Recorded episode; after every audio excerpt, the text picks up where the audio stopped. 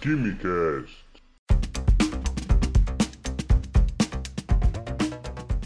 Olá pessoal, sejam bem-vindos ao Quimicast Covid, uh, trazendo hoje alguns destaques e dúvidas que pairam no ar nos últimos tempos sobre a Covid-19. Certo, professor Wender? Prazer em recebê-lo aqui. Fala Vinícius, beleza? Mais uma vez, obrigado pela oportunidade de estar aqui e hoje a gente vai discutir alguns temas importantes, né, que podem gerar dúvidas e muita confusão. Então, para evitar esse tipo de informação truncada, vamos esclarecer tudo e deixar tudo em pratos limpos. Grande abraço! Bom, professor, sendo bem direto, o que se sabe até agora sobre a combinação de vacinas? Porque se a gente não parar para prestar atenção, é, a gente pega alguns fragmentos de informação e acaba é, dando tudo errado, né? Misturando tudo e fica um pouco complicado de formar uma linha de raciocínio certa. Então, afinal, é possível combinar? Né? Quais combinações de vacinas estão sendo estudadas? Bom, é, o que se sabe até agora em, em estudos é que eles analisam, estão analisando a possibilidade de se combinar vacinas com plataformas vacinais diferentes. O que são essas plataformas vacinais? A forma, a maneira que ela é feita. Né? Então, por exemplo, a Coronavac, a plataforma vacinal dela é um vírus inativado. A vacina da AstraZeneca é uma vacina de vetor viral.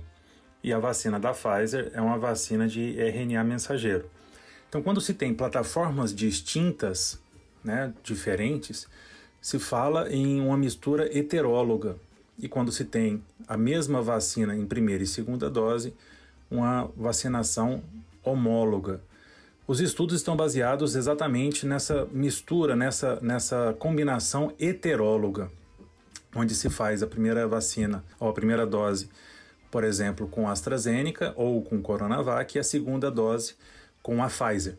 E os primeiros resultados que se tem é com a primeira dose sendo da AstraZeneca e a segunda dose da Pfizer.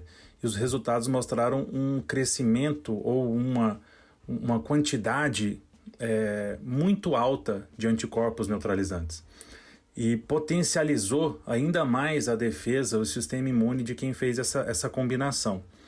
É lógico, os estudos ainda estão sendo melhor descritos, né? outras combinações estão sendo feitas, e o que a gente tem por agora é o seguinte: a combinação ela possivelmente será uma estratégia muito bem-vinda, porém porém ressalta a importância de não se fazer esta combinação por conta própria, certo?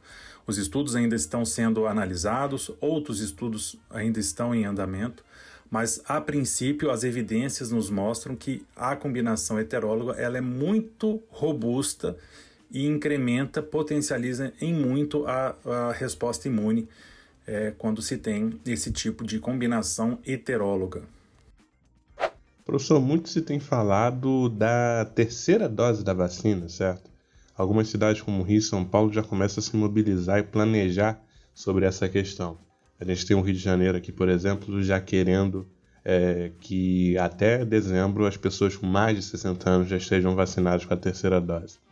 O Ministério da Saúde até admite essa possibilidade, mas isso apenas após a vacinação completa de adultos até os 18 anos de idade e acaba de sair um pouco recentemente de que eles estão com uma régua né, de acima de 70 de fazer esse planejamento, o que acaba sendo um pouco diferente do que os dados das saúde da família ao longo do, do, do Brasil, das cidades, têm coletado, né, que tem um aumento do número da chegada de idosos é, acima de 60 anos com casos de Covid nas unidades públicas de saúde.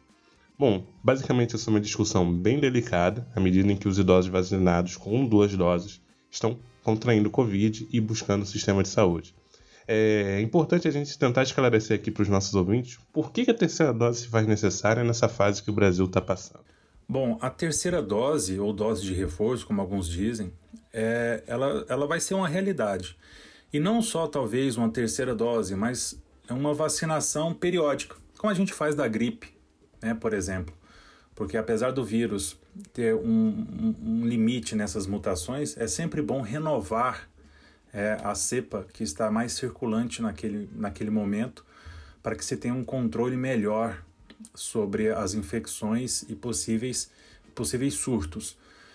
Mas voltando à terceira dose, é, alguns estudos estão mostrando, é, principalmente né, que agora alguns estudos com a Coronavac, que foi a vacina mais utilizada principalmente no início da pandemia, é, mostrou-se que é, há um, um, decréscimo nos anticorpos a partir de seis meses. Mas a gente tem que lembrar o seguinte, que mesmo esses estudos mostrando uma diminuição nos, nos, nos, níveis de anticorpos, a terceira dose ainda, apesar de ser é, uma, um pedido né, de muitos é, especialistas, é, até do próprio governo, a gente tem que tomar um pouco de cuidado pelo seguinte: qual a real evidência que a gente tem sobre a terceira dose. A gente tem que comparar, né, que os estudos, quando eles, eles fizeram essa comparação, foram com anticorpos, mas a gente sabe também que o sistema imune ele é baseado em outros marcadores e não somente anticorpos. Eu acho que para corroborar a necessidade efetiva e real de uma terceira dose, mais estudos devem ser feitos, onde se tem uma comparação entre pessoas que só têm duas doses e pessoas que tomaram a terceira dose. E além dos níveis ou dos marcadores né, celulares de anticorpos, é, células é, de memória, enfim, todos todo os marcadores do sistema imune, então deve-se observar exatamente se os números de casos, os números de mortes, os números de internação entre os grupos, se há uma diferença significativa. Porque aí sim nós teremos a real evidência e a necessidade de uma terceira dose. E não simplesmente completar né, ou aumentar os níveis de anticorpos sem ter essa real evidência. É sugestivo que teremos uma terceira dose, mas né, realmente nós precisamos de uma evidência. E isso se faz a partir desses estudos comparativos que, na verdade, a gente já conhece como os famosos estudos é, controlados e randomizados. Bom, um ponto que tem sido usado muitas das vezes como argumento para as pessoas não quererem tomar vacina, né, é aquele: ah, mas tem gente que está tomando e está pegando a Covid. Ah, tem idosos vacinados que acabam ficando internados e até morrem. Né? A gente infelizmente tem alguns exemplos famosos né, que acabam aumentando um pouco da propagação desse tipo de senso comum. Esse é. tipo de coisa acaba fortalecendo esses argumentos. O que acontece nesses casos de infecção, professor, em vacinados e como, apesar desses exemplos, tentar convencer nossos amigos, familiares que usam, estão tomados por esses discursos que às vezes acontecem nos grupos de WhatsApp e tentar convencê-los a, a tomar a vacina? Bom, nesse grupo de pessoas né, com idade mais avançada, então a gente está falando de idosos acima de 70 anos, naturalmente o sistema imunológico ele já é mais debilitado. Né? O timo, que é o órgão responsável pelo amadurecimento né, dos linfócitos, das células de proteção, ele já está mais atrofiado. Então, naturalmente, o sistema imunológico dessas pessoas já, já está mais sensível. É, e, infelizmente, as mortes ocorrerão, mesmo em grupo de vacinados. Só o que, que acontece? a pessoa estando vacinada, né, com sistema vacinal completo, seja duas doses ou dose única, a, o grau de proteção será maior de quem não está vacinado. Então a pessoa ela pode contrair a Covid, mas os casos graves ou o desenvolvimento para um caso mais grave, ele é menor a probabilidade de acontecer. Mas ele pode acontecer, mas será menor. O mesmo ocorre com morte. Então, infelizmente, nós ainda escutaremos muitas pessoas vacinadas que infelizmente viram a óbito mas a quantidade, né, a, a, comparação com o grupo de não vacinados sempre será muito, muito menor, porque as vacinas elas protegem e elas estão salvando muitas vidas. Então, o que eu tenho a dizer é o seguinte: vacine-se completamente, seja duas doses ou dose única, e mantenha os cuidados usuais, uso de máscaras, distanciamento e higiene.